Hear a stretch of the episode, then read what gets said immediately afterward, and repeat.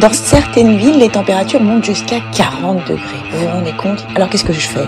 Je rentre chez moi, je mets la clim, ouf, je suis bien à la maison. Je suis bien à la maison Est-ce que je respire bien à la maison? Infodiag lance sa série d'été sur la qualité de l'air. Bonne écoute Est-ce que vous pouvez nous présenter un tout petit peu euh, FIMEA? Alors, rapidement, FIMEA, Fédération interprofessionnelle des métiers de l'environnement atmosphérique.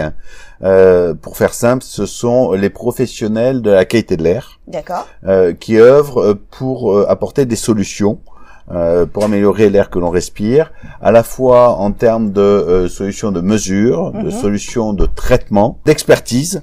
C'est-à-dire que l'information sur les problématiques d'enjeux à la fois, euh, je dirais, euh, globaux, euh, qui relèvent de l'environnement, c'est aussi des enjeux qui relèvent de la qualité de vie avant tout. Hmm. C'est-à-dire que si on veut améliorer la qualité de vie, il faut travailler sur des sujets d'environnement globaux, de biodiversité, de qualité de l'air, de qualité des eaux, des problématiques climaires. Tout ça, c'est un tout. Euh, c'est très compliqué avec des actions, toujours des actions et des rétroactions, des boucles de rétroaction. L'air et le climat, c'est excessivement lié. Et si on fait une erreur, si on, si on ne prend que le climat comme action, on fait des erreurs et on va détr- détruire la qualité de l'air. C'est un peu. Vous englobez pas la qualité de l'air dans le climat? Alors, en fait, euh, aujourd'hui, c'est ce qu'on pense, Oui. mais si on prend la loi sur l'air et l'utilisation rationnelle de l'énergie, qui a été votée en 1996, qui est la loi LOR, eh bien, on définit euh, la pollution atmosphérique comme euh, tout ce qui est introduit directement ou indirectement, c'est l'article 2, hein, ou indirectement dans l'air, par l'activité humaine et qui a un impact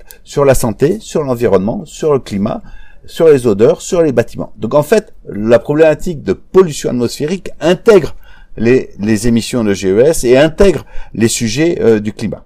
Mais- Mais aujourd'hui, en termes d'importance économique, le climat est passé au-dessus parce que derrière, on a une problématique de perspective à long terme et c'est vrai qu'on est en train de détruire euh, la planète avec ce problème de climat.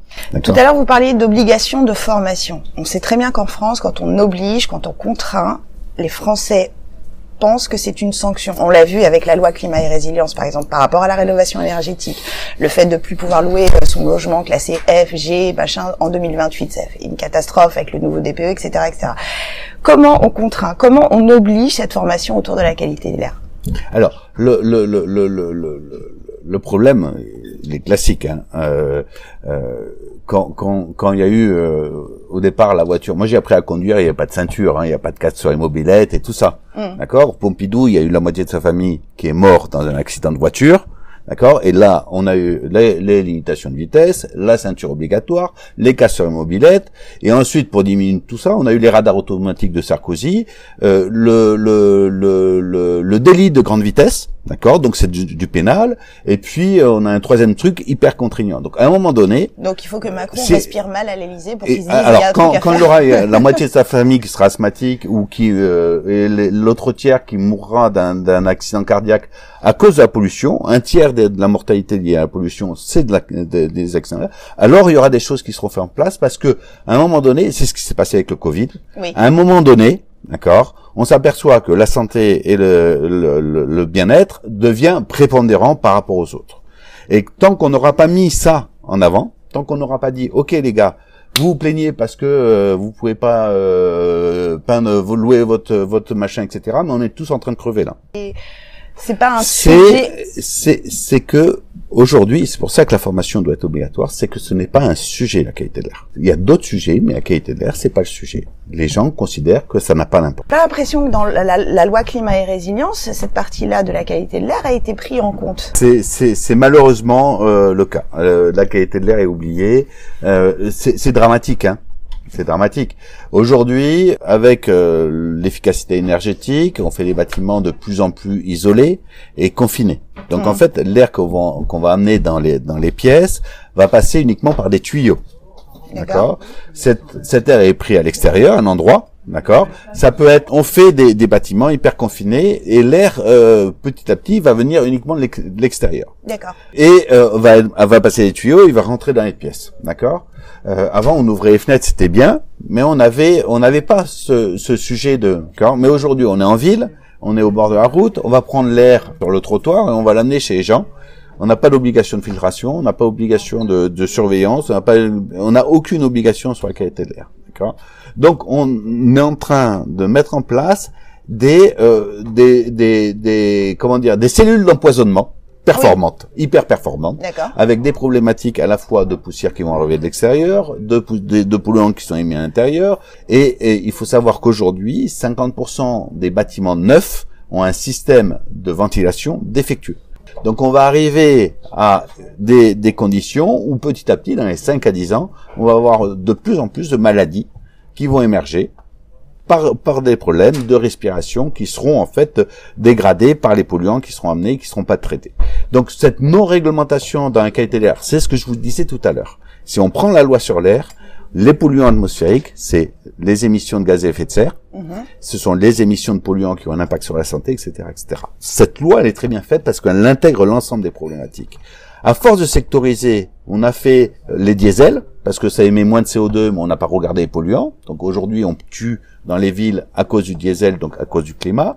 On a fait les bâtiments hyper euh, confinés, euh, sans, sans, sans qualité de l'air à l'intérieur. Donc derrière, on va dégrader et on va arriver à des problématiques qui vont peut-être être pires que l'amiante. C'est pas rien quand même. Mhm. Donc ça, c'est- c'est dramatique, hein, ce qui, qui est en train d'arriver.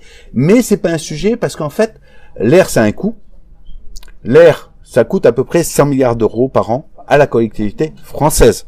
D'accord. D'accord Ça fait, selon la poli pardon, selon les institutionnels, ça fait 40 000 morts. Selon les scientifiques, ça fait plutôt 100 000 morts. On est entre 40 000 et 100 000 morts. Donc en fait, il n'y a pas d'enjeu économique lié à la qualité de l'air. Avec le bâtiment, c'est l'énergie. L'énergie, c'est le pétrole. Le pétrole, on le paye, c'est 2 euros à la pompe. D'accord. L'air, c'est gratuit. Et parce que c'est gratuit, en fait, ce n'est pas un enjeu économique. et on donc derrière, il est, il culture est de dégagé. santé. On, a, on manque de cette culture de santé hein, en France. Est-ce qu'on c'est ce qu'on appelle un bien public pur. Oui. qui doit être absolument pris en charge par l'État, parce que s'il n'y a pas une contrainte dessus qui est par l'État, rien ne sera fait de façon volontaire, même si derrière on fait des économies d'échelle. Mhm. Parce que le, le ROI, il est rapide. On investit un euro, on en gagne 10 sur 10 ans. D'accord? Donc le premier travail que l'on a fait, c'est un travail de lobbying. Donc aujourd'hui, on est présent au Conseil national de l'air et on est sur les groupes de travail du Conseil national pour faire évoluer les choses et pour apporter des solutions. Hein, le, le, le, le FIMEA, c'est le réservoir des solutions pour la qualité de l'air, des solutions métrologiques, des solutions de traitement, des solutions de gestion, en plus de la communication, de la formation de la sensibilisation. Ça, c'est vraiment le, le pôle.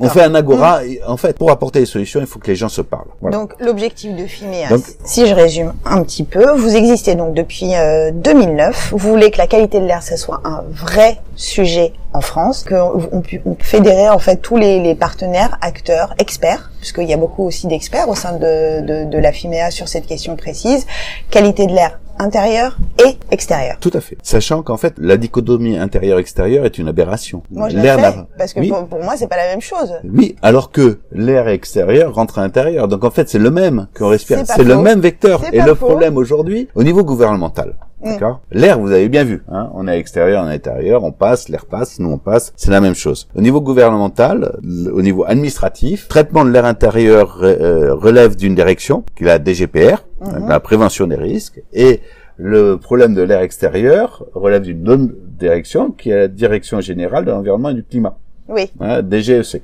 L'administration française. Voilà. Un qui Donc, ouvre en fait, l'enveloppe, l'autre voilà. qui met une feuille et le troisième Et voilà. Et, qui- et en plus, ils sont pas dans le même bureau, et En même plus. si plus, c'est il y en a un qui est à l'opposé de l'autre, d'accord Eh bien, très bien. Merci. Efficacité, formation et que ça devienne un vrai sujet. C'était donc le président de FUMEA, Étienne Devancé. Merci beaucoup. Merci beaucoup, Nawel.